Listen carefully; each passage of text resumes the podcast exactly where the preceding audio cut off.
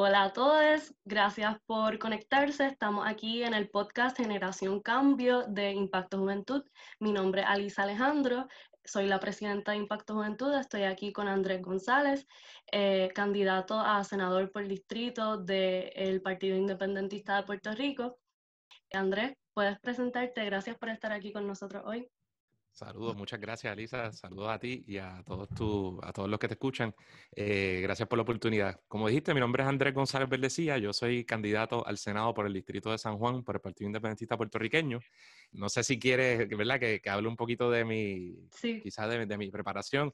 Este, pues mira, yo soy, eh, eh, yo estudié política en la Universidad de Puerto Rico, en el recinto de Río Piedra. Soy egresado de la Facultad de Ciencias Sociales. luego de eso hice mi Juris Doctor en la misma institución, eh, así que soy abogado de profesión desde hace como unos 10 años y, y luego de eso hice una maestría en Derecho en la Universidad de Columbia en Nueva York, mayormente centrada en derechos constitucionales y procedimiento criminal. Eh, en el plano, es un poco, digamos, mi, mi formación eh, académica, pero en el plano profesional, desde entonces he estado trabajando siempre en, en, ¿verdad? en el sector público. Yo fui oficial jurídico en el Tribunal Supremo, eh, también trabajé casi tres años en el Departamento de Justicia y desde inicios de este cuatrienio trabajo como asesor legal con el representante Denis Márquez eh, en la Cámara de, Representantes. Eh, y además de eso, pues siempre he mantenido, siempre he estado muy activo políticamente en distintas luchas, tanto en la universidad como fuera de ella. Y, ¿verdad? y siempre desde una perspectiva independentista y, y de una perspectiva de justicia social ese a grandes rasgos yo creo que soy yo, más o menos. Gracias, André, y gracias por estar aquí con, nosotros hoy. Mira, pues te quería preguntar que, ¿por qué decides entrar a la política? Pues mira, eh, yo, como te decía, en realidad yo desde hace muchos años he estado ¿verdad? participando en procesos políticos, eh, militando en distintos grupos y un poco por mi cuenta, ¿no? Pero fue eh, en el 2016 al final yo estaba trabajando en un bufete de abogados y decidí que, ¿verdad? Con una junta de control fiscal, con promesa, yo estaba bien, bien molesto, bien eh, triste, pero molesto con todo lo que estaba pasando y contacté a, una persona que yo no conocía, eh, que era un nuevo representante por el PIB, el representante de Animal, que le dije, mire, yo estoy aquí, ¿verdad? A su disposición, me gustaría trabajar con ustedes y se me dio la oportunidad. Eh, ¿verdad? Y, ha sido una gran oportunidad de tratar de hacer cambios desde, la legislatura y aprender mucho sobre procesos políticos.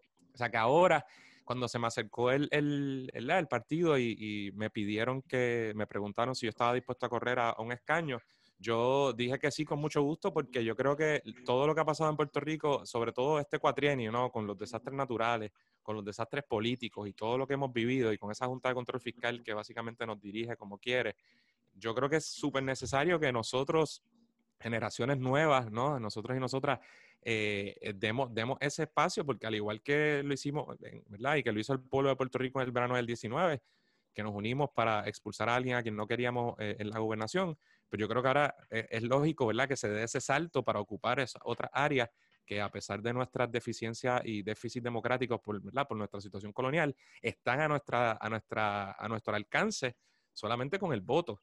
Eh, y en ese sentido, me, ¿verdad? me enorgullece participar eh, por el PIB y con un grupo de gente joven. La que me acompaña se llama Adriana Gutiérrez, que también es senadora por el Distrito de San Juan, jovencita. Eh, y estamos bien, bien entusiasmados de, de la posibilidad de ayudar al país a salir de este, de este roto en el que nos han metido por tantos años. Sí, de verdad, de verdad que gracias por tomar esa iniciativa de, de no quedarnos entonces en las gradas, sino eh, entrar al campo de juego, por decirlo así. Entonces quería que abundara un poquito de, de, tu decisión de entrar por el Partido Independentista de Puerto Rico. ¿Por qué decidiste entrar por ese partido?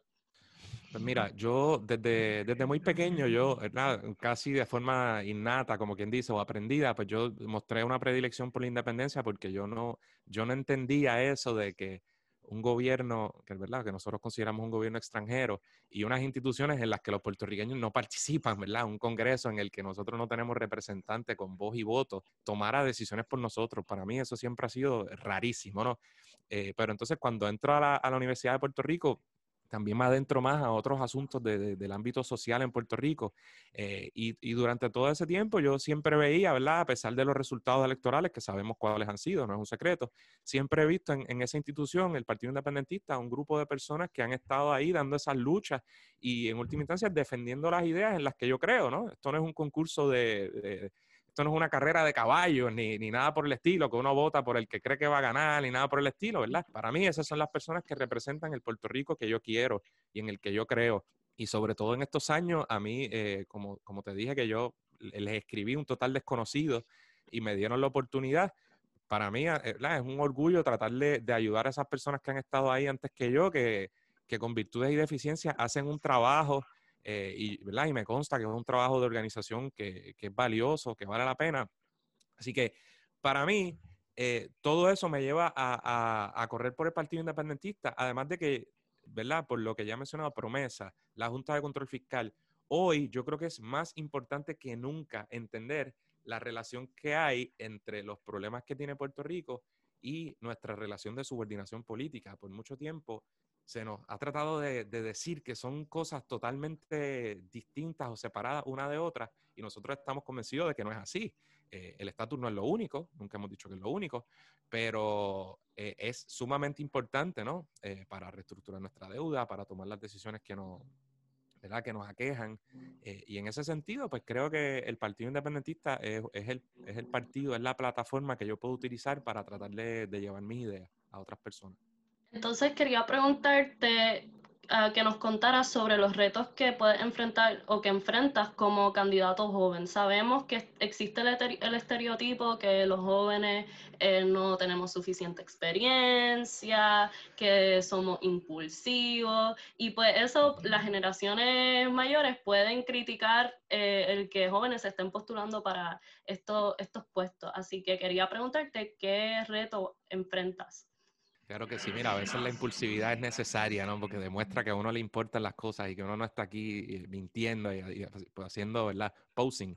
Entonces, sobre eso te digo, mira, eh, puede haber unos retos. Nosotros estamos haciendo caminatas, ¿verdad? Y, y, haciendo, a pesar de las limitaciones, tanto económicas como por la pandemia, haciendo nuestra campaña como podemos y explotando estos medios. Y yo voy por ahí, a veces voy con Adriana, que es tres años menor que yo, y vamos por ahí, nos dicen, ustedes están jovencitos, y cuando uno ve esa pregunta a una persona mayor, uno rápido dice, bueno, a lo mejor nos están descartando, y ahí hay que aclararle, mire, sí, ella es la licenciada Gutiérrez, somos abogados, para que ellos, no porque eso signifique gran cosa, sino para que vean que tampoco somos unos, ¿verdad? Una persona sin experiencia.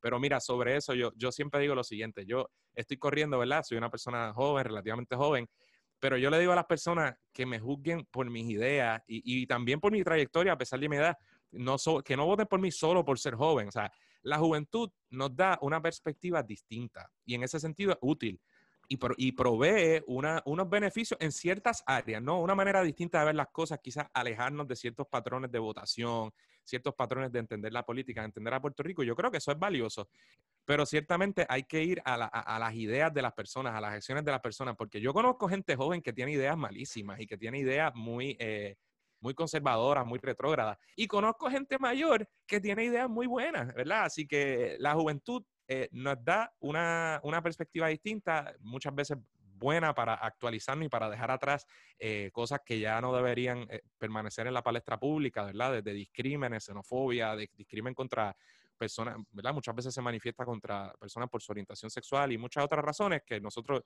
ya hemos logrado descartar, pero hay que ir a, a lo importante, ¿verdad? Que, que son nuestras ideas. Eh, sí, estoy totalmente de acuerdo con, eso. Eh, los jóvenes siempre enfrentamos, eh, y esa experiencia que dijiste es súper, yo pienso que algo tan común que enfrentamos, el que nos vean tan jóvenes haciendo eh, haciendo ciertas cosas que se esperaría que hiciéramos con más edad, pero la realidad es que se necesita la mentalidad joven en estos puestos porque llevamos un montón de tiempo con las mismas personas, así que necesitamos esa mentalidad nueva, esa perspectiva nueva, como tú dices. Y mira, y añado que, que, a pesar de que nosotros somos, ¿verdad? Personas jóvenes, eh, no somos, como ya me gusta decir, no somos paracaidistas, no salimos de la nada, sino que nosotros llevamos unos años militando. Nosotros, además, Adriana, por ejemplo, también estudió historia, además de derecho. Eh, y yo, ¿verdad? Ya, ya te dije lo, cuál es mi formación académica y profesional, Pero así que llevamos muchos años entendiendo estos procesos desde adentro y, de, y, y más importante, en la calle militando con grupos, ¿verdad? Y con, organizaciones que se dedican a, tratar de adelantar distintas causas. O sea que a pesar de que somos jóvenes, tenemos una trayectoria eh, probada. No le estamos pidiendo a las personas que den un voto eh, solo de confianza o de fe, sino que tenemos una trayectoria ahí que podemos, que le ofrecemos a la gente para que nos evalúen. Y entonces quería preguntarte cuál tú consideras que son los retos más grandes que enfrenta Puerto Rico ahora mismo.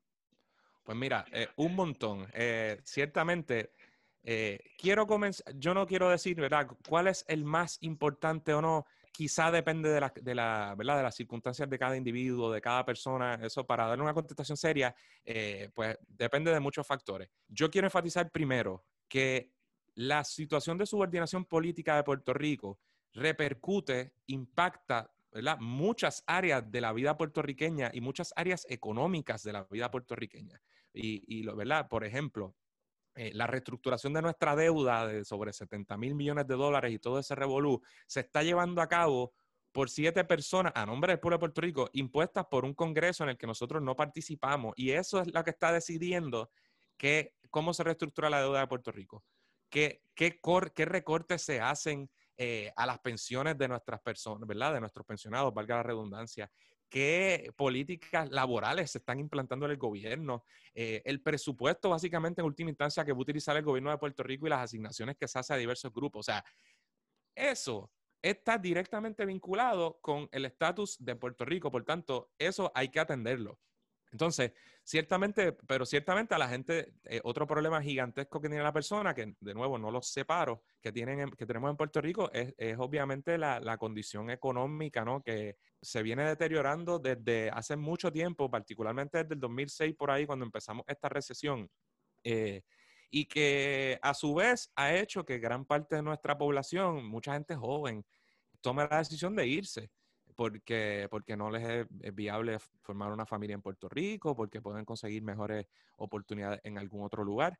Así que yo diría, ¿verdad?, que, que tanto la situación del estatus como el problema que ocasiona en términos económicos y la, la falta de oportunidades laborales que hay para, para la gente en Puerto Rico y, particularmente para la gente joven, son, son los problemas más grandes que tenemos. Y de nuevo, es, es una contestación difícil porque el problema de, de violencia machista en el país es, crucial, eh, ¿verdad? Obviamente en este contexto en particular, los problemas que estamos teniendo a raíz del COVID y la situación de salud también son cruciales, así que eh, yo, yo ahí pues me voy con la segura quizás y te digo que son varios los problemas importantes que tenemos como sociedad.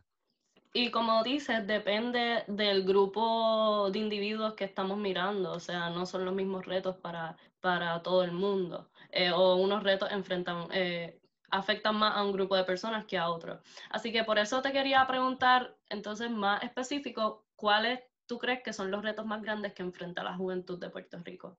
Mira, la juventud, eh, creo que ya lo toqué un poco, la falta de oportunidades. Mira, yo tengo, no sé si caigo o no en la juventud, pero yo, ¿verdad? Yo tengo una nena de tres años y, y yo, y ¿verdad? Me consta eh, la dificultad y de gente de mi generación que mucha gente se ha ido o gente que, por ejemplo, estudió conmigo derecho y están trabajando en otras cosas, este, buscándose, ¿verdad? Oportunidades en lo que hay.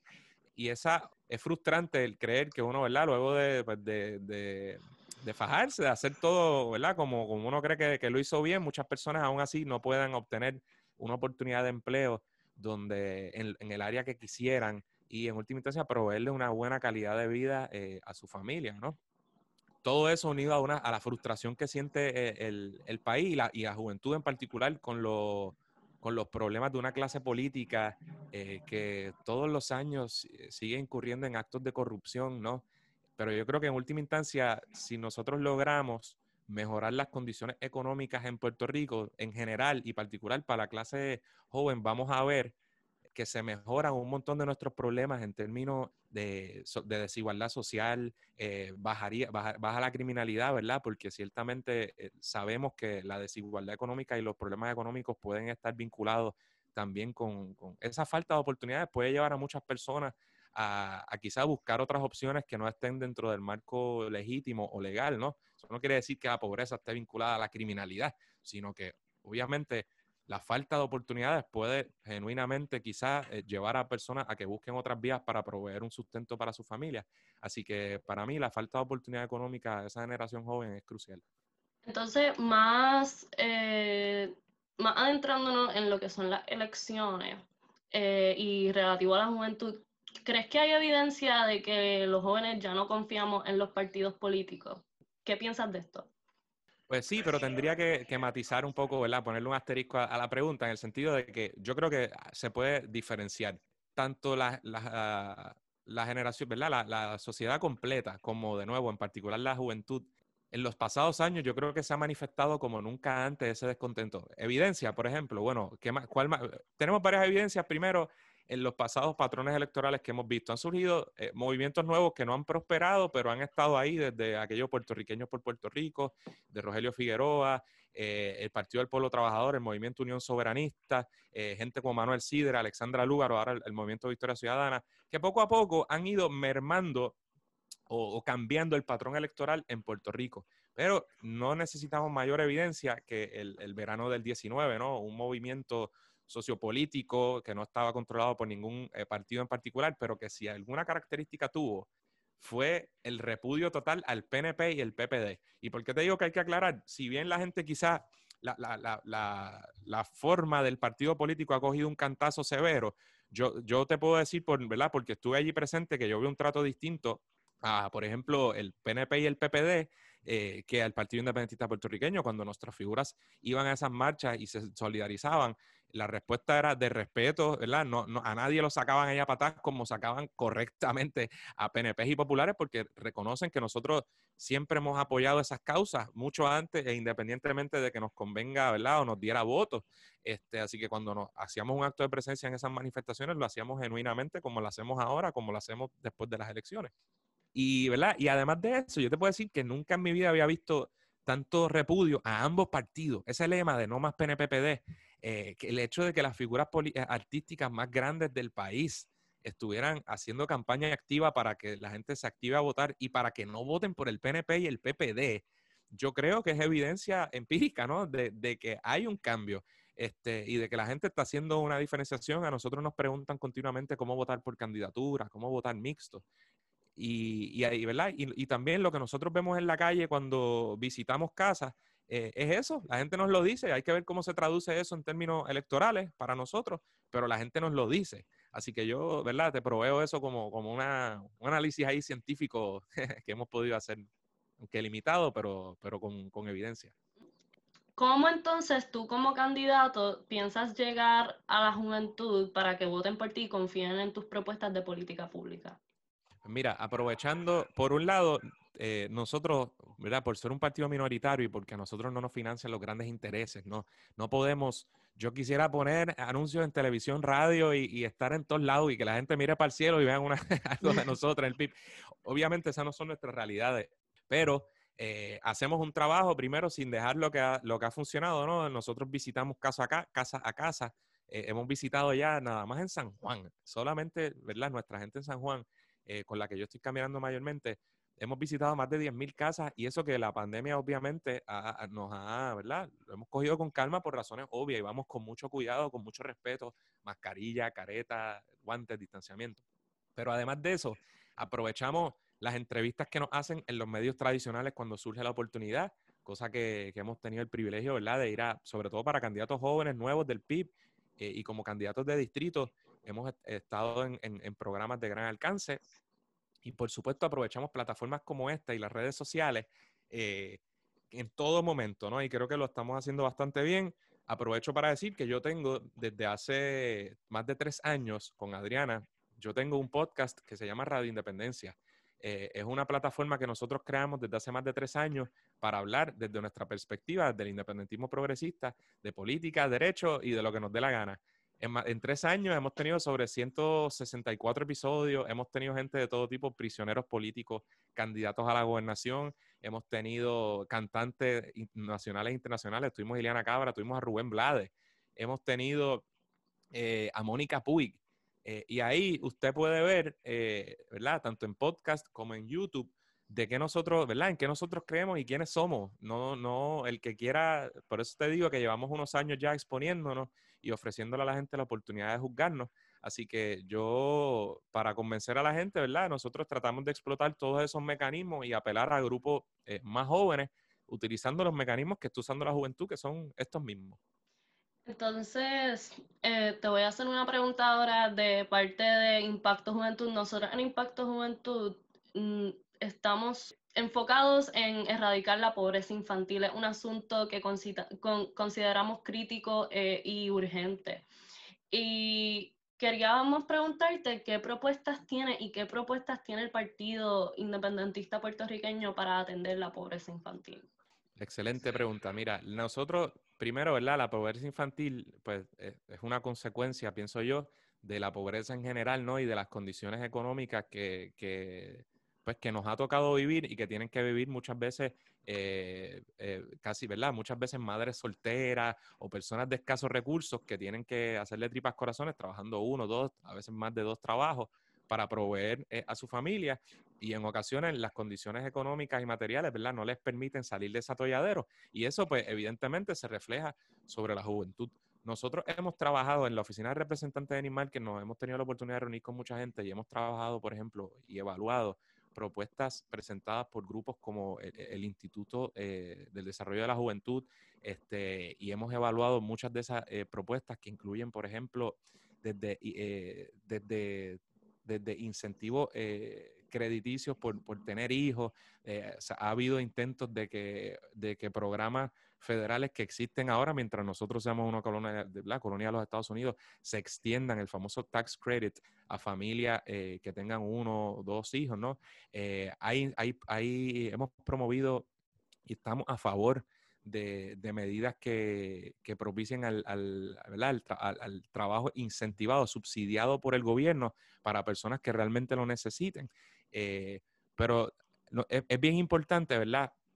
Entender que para nosotros, eh, tanto la infantil como la, la de en adultos, ¿no? Es una cuestión de oportunidad de empleo y nosotros necesitamos crear, eh, utilizar evidencia y estudios eh, científicos, empíricos, ¿verdad? Para evaluar cuáles son, primero, cuál es el, el, perfil el demográfico, económico de, de estas ¿verdad? De, de las personas y familias que más necesitan ya sea un incentivo o meramente una oportunidad para conectar a esas personas con las oportunidades de trabajo que pueda haber eh, afuera en, el, mercado laboral. Y eso se tiene que implantar a nivel eh, no solo municipal, sino en la, asegurarnos de que las agencias gubernamentales en Puerto Rico tengan programas, el Departamento del Trabajo, por ejemplo, que sabemos que ha sido desafortunadamente un desastre en los pasados meses, tengan programas específicos, métricas específicas que, puedan evaluar dónde están esas necesidades y programas que activamente sirvan de, enlace entre esas comunidades que más lo necesitan y, y esas oportunidades disponibles.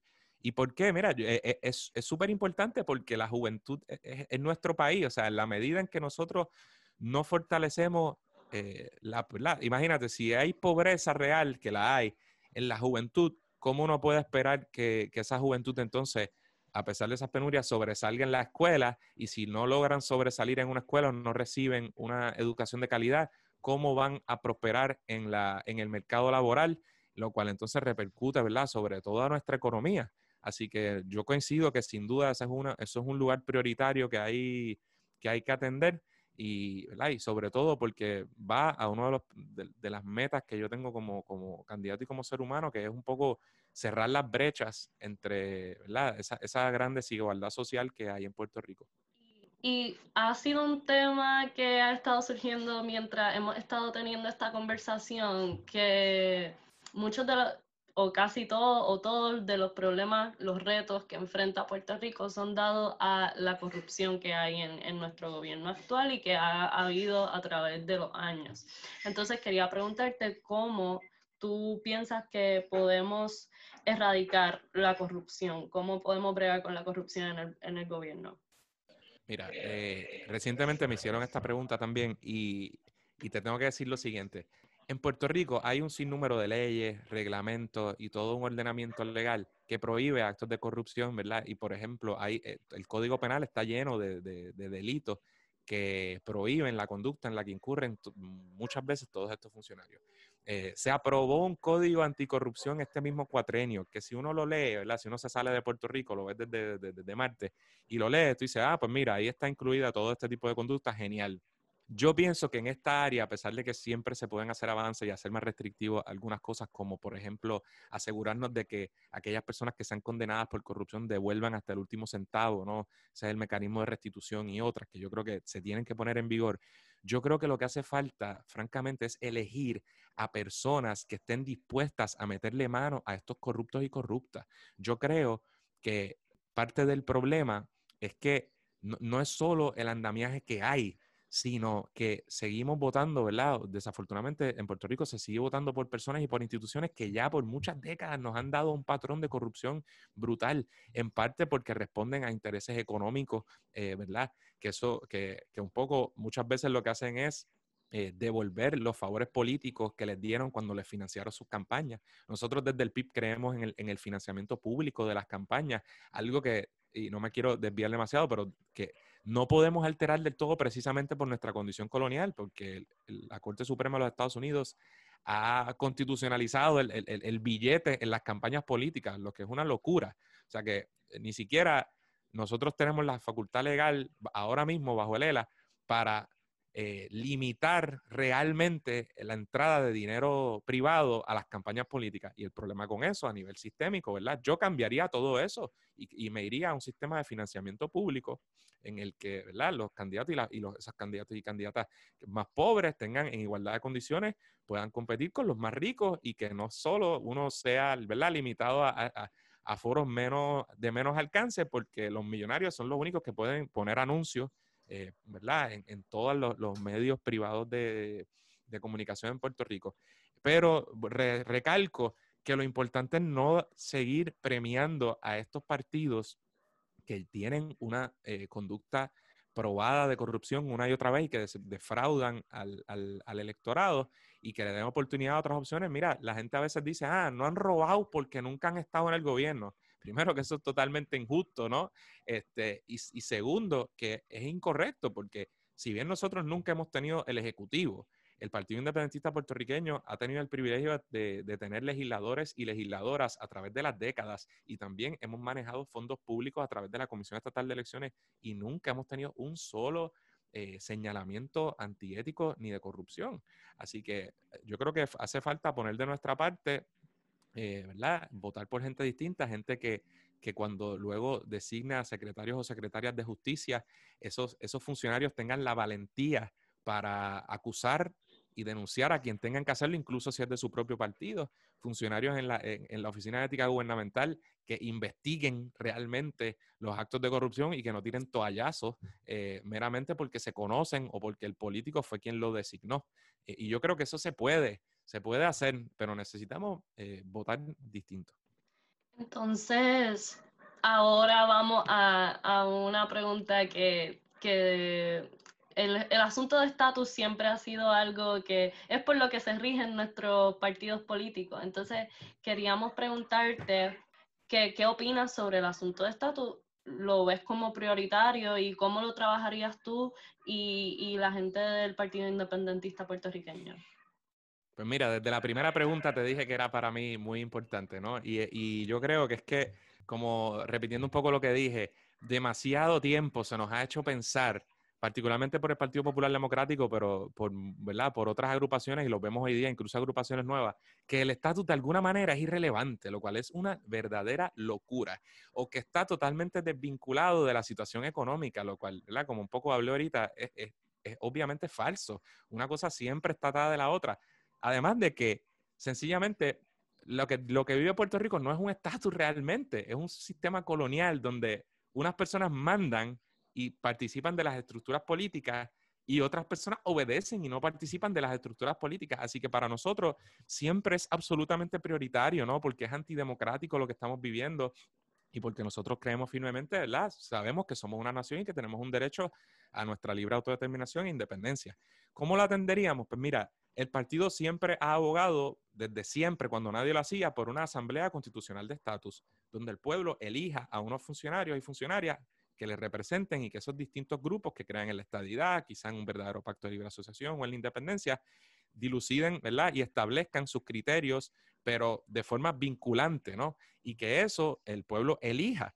Ahora, congresistas como Nidia Velázquez, Alexandria Ocasio Cortés, de origen puertorriqueño en Nueva York, han presentado incluso un proyecto a esos fines, lo que nosotros hemos dicho siempre, eh, que tendría además funcionarios del gobierno de los Estados Unidos para negociar lo que ellos estén dispuestos realmente a dar. Eh, y funcionarios de incluso el Departamento de Justicia Federal. O sea que me parece que eso, eh, por lo menos que se esté discutiendo, que se haya tirado a la palestra pública, es un paso positivo.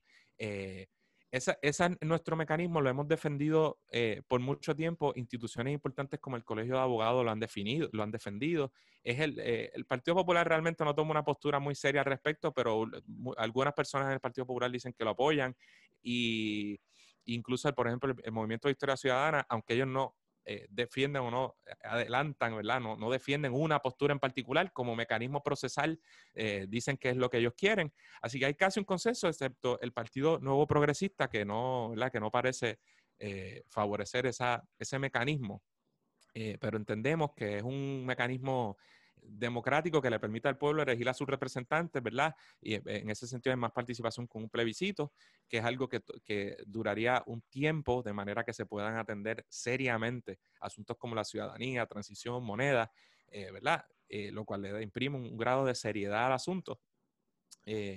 y nosotros, ¿verdad? En ese camino hemos presentado proyectos, no, esto no es solo hipotético, sino que nosotros desde el día uno de este cuatrienio presentamos un, un proyecto de una asamblea eh, de estatus y lo hemos hecho en el pasado. Así que eh, como miembro del Partido Independentista, yo utilizaría, ¿verdad? Ese es el mecanismo predilecto, pero también utilizaría todos los foros disponibles de ser senador para hablar de la situación puertorriqueña, para adelantar la necesidad de que haya un cambio, el que elija el pueblo de Puerto Rico, yo prefiero la independencia, pero para quitarnos ese problema de encima y poder atender los otros problemas que tenemos.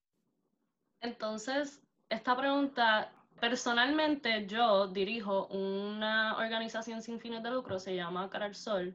Está dirigida a, aparte de visibilizar y ayudar comunidades eh, que viven en pobreza y que son oprimidas y que son invisibilizadas, eh, también bregamos con la violencia machista, con la violencia de género. Eh, empezó como una cuenta de de visibilidad para sobrevivientes de violencia sexual y ahora pues tenemos un servicio de intercesión legal.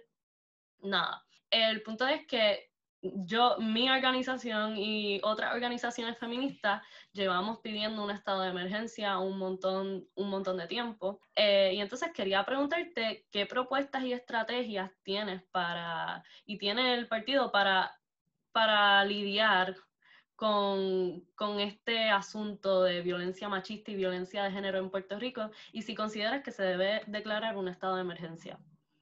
A la segunda pregunta, sí. ¿Y qué estrategias nosotros eh, hemos esbozado? Mira, a mí me da mucho orgullo que nuestra institución por mucho tiempo, por muchas décadas, ¿verdad? ha presentado propuestas de vanguardia desde incluso de los 70, ¿no? Para, para que en el, en el sector laboral eh, se respete y los derechos de las mujeres en igualdad de condiciones. Antes la discusión se daba de, uno, de una manera, ahora se utiliza otro discurso. Eh, pero hoy la, violencia machista es un problema en Puerto Rico de los más apremiantes. Es, es, una barbaridad que en Puerto Rico tantas mujeres mueran o sean agredidas por sus parejas, ¿no? Y es algo que no es exclusivamente puertorriqueño, es un problema mundial, es un problema que, ah, que por el lado positivo creo que muchos grupos feministas se han estado organizando y han tenido un efecto muy fuerte tanto a nivel mundial como regional y particularmente en Puerto Rico. O sea, hoy los discursos de grupos como la colectiva feminista y muchas otras eh, calan más hondo que en el pasado. Y los 8 de marzo se celebran hoy el Día Internacional de la Mujer Trabajadora como no se hacía antes y esas manifestaciones son muy concurridas. Y claro, se debe porque el problema es más grande y a la misma vez, pues eso crea una, una resistencia eh, mayor. En ese sentido, mira, eh, grupos feministas y, ¿verdad? y otros grupos en general han defendido que, y han solicitado a la gobernadora que declare una, un estado de emergencia. ¿Por qué la gobernadora ha sido tan reacia y por qué optó por por eh, hacer lo otro que hizo, que no fue un, estado de emergencia, sino otra, una alerta de emergencia o algo por el estilo. de alerta. estado de la recta, ¿verdad? Habría que, pedirle explicaciones a ella. Yo creo que eh, lo importante es que se tome acción y si con esa eh, declaración de emergencia lo que logramos es que el Estado eh, ejerza su rol y su obligación, su deber ministerial más efectivamente, más rápido para impedir agresiones contra la mujer, pues yo creo que por supuesto que hay que hacerlo. Y pero más allá de eso, hay que, ¿verdad? Porque tampoco una declaración de emergencia sin garras, pues tampoco es la solución. Tiene que haber todo un, cambio de mentalidad. Eh, por el amor de Dios, la, oficina de la Procuradora de la Mujer existe, porque hoy día no, la vemos muy activa, ¿verdad? No la vemos como, como uno quisiera, y no, no lo digo yo, lo dicen grupos, ¿verdad? Que han, que han estado militando muy activamente en estas áreas.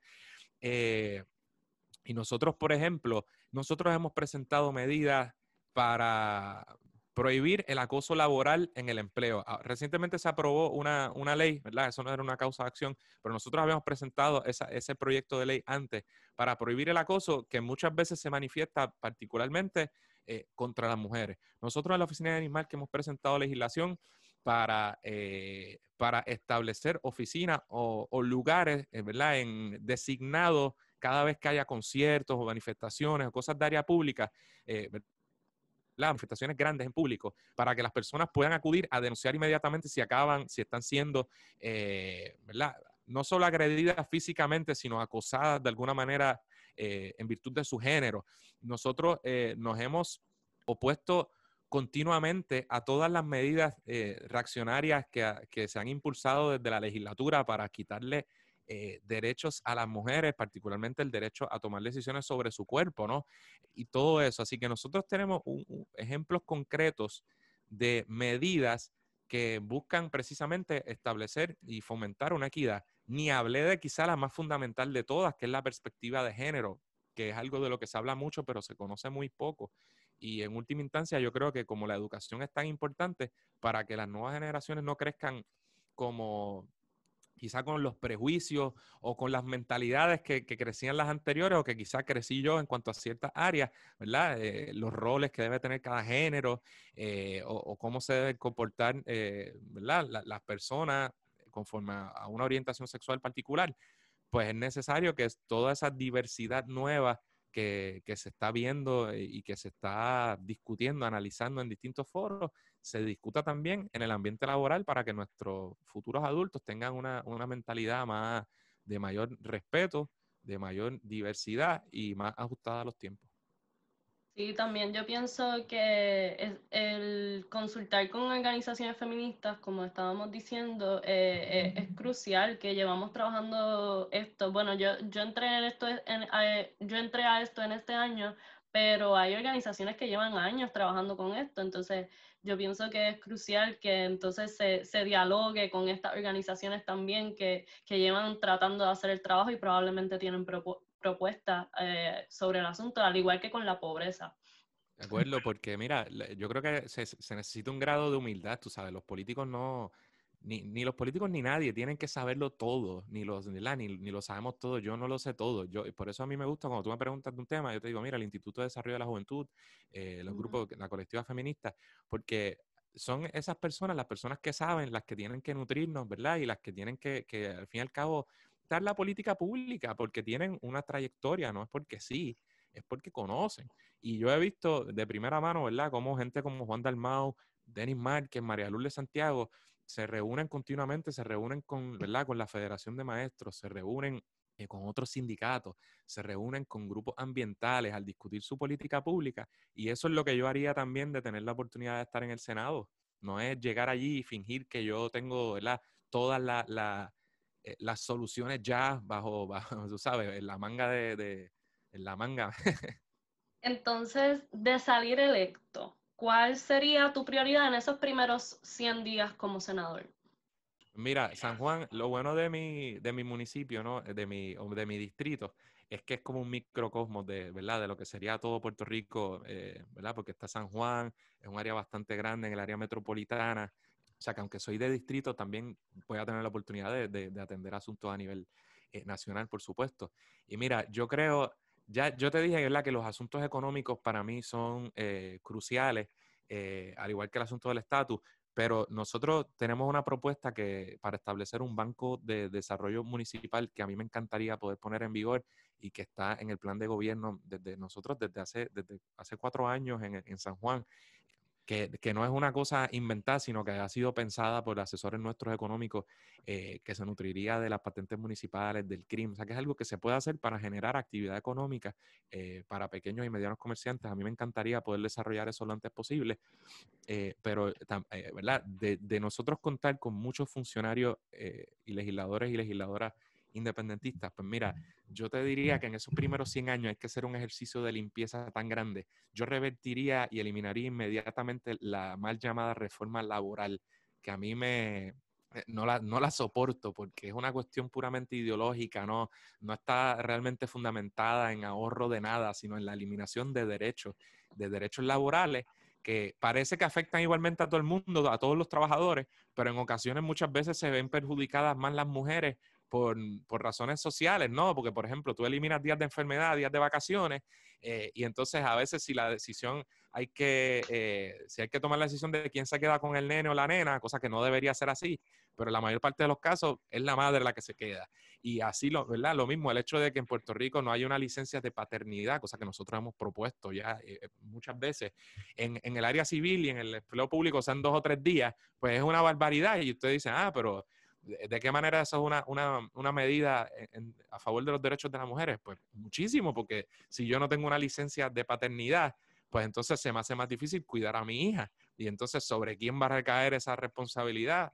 ¿Verdad? Pues sobre la, sobre, sobre la otra persona. O sea, que son algunos ejemplos, ¿verdad? Así que yo le tengo, yo le tengo muchas ganas a esa reforma laboral y yo creo que solo con, si nosotros eh, nosotros tenemos muchas propuestas ya sometidas, ¿verdad? El partido, algunas de las otras de las que te he hablado, pero además con solo revertir esas grandes supuestas reformas que hizo el gobierno este cuatrenio, la laboral, la reforma de permisos, yo creo que con eso, el código electoral, este, con eso nada más nosotros avanzaríamos muchísimo en 100 días. Entonces, ahora queríamos preguntar qué pasaría si algunas de tus visiones van en contra de lo que piensa el liderato del partido.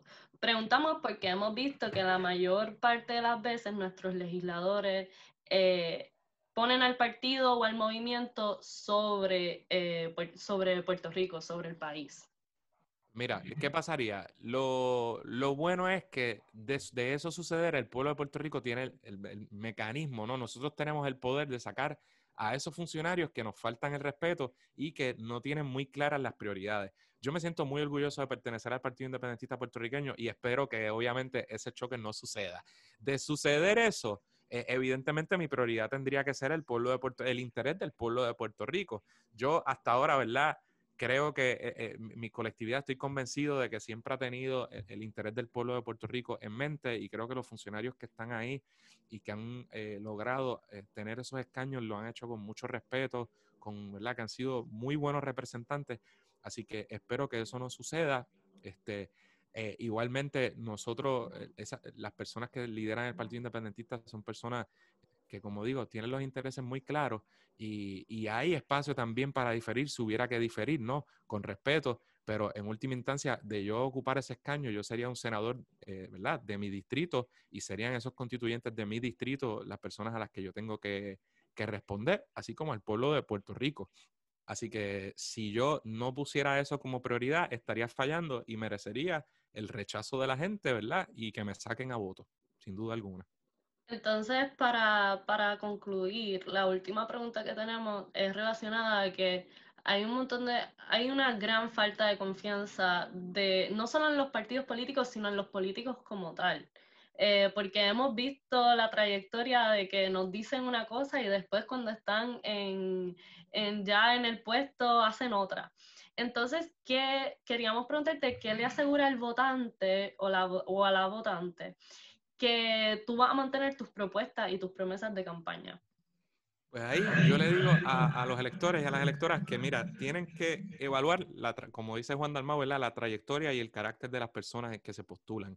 Yo, yo puedo, uno puede decir 20 cosas, el papel lo aguanta todo. Yo te puedo decir aquí, yo juro que yo nunca voy a hacer esto, lo otro. Eh, de hecho, hay un papel circulando, ¿verdad? Eh, y yo estoy a punto de firmarlo, que, es un compromiso escrito de que yo voy a apoyar la ley de retiro digno. Claro, igual que Denis Márquez le votó a favor y al igual que lo apoyamos.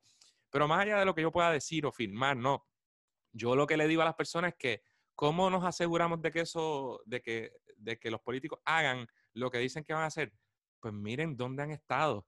Miren dónde, miren qué ha dicho el Partido Independentista por los pasados 70 años, miren qué lucha ha dado, ¿verdad? En Culebra para sacar a la Marina, en Vieques, eh, en las luchas ambientales, en el rescate de terrenos en los 70, los derechos de los trabajadores, de las mujeres, eh, ¿verdad? Siempre defendiendo la libre autodeterminación e independencia de Puerto Rico.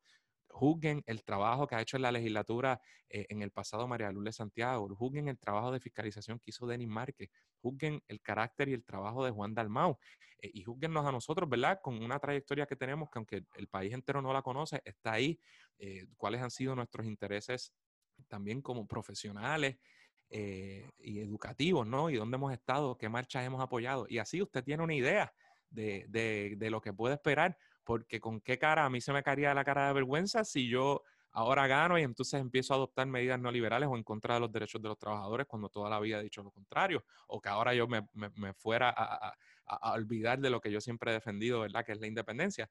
Así que yo, yo no quiero decir aquí eh, que ¿verdad? Eh, prometer cosas de forma vacía, ¿verdad? Sin, porque uno nunca sabe. Pero yo les puedo asegurar a ustedes que yo me puedo equivocar en algunas cosas, pero yo jamás, eh, eso sí lo, pongo la mano en el fuego. Yo no voy a incurrir en actos de corrupción como han hecho estos políticos eh, rojos y azules una y otra vez. Y el partido no lo ha hecho. Juzguen, ¿verdad? Como yo decía, ¿qué imputaciones se le han hecho al PIB de corrupción? Eh, en los pasados 70 años, ninguna. Y el que se crea que el gobierno de los Estados Unidos no estaría loco por meterle mano a independentistas, pues creo, ¿verdad? Que no, que no, no conoce muy bien la historia del país. Eh, así que yo creo que la mejor carta de presentación nuestra en cuanto a la, a la veracidad de nuestros argumentos es lo que hemos hecho en el pasado.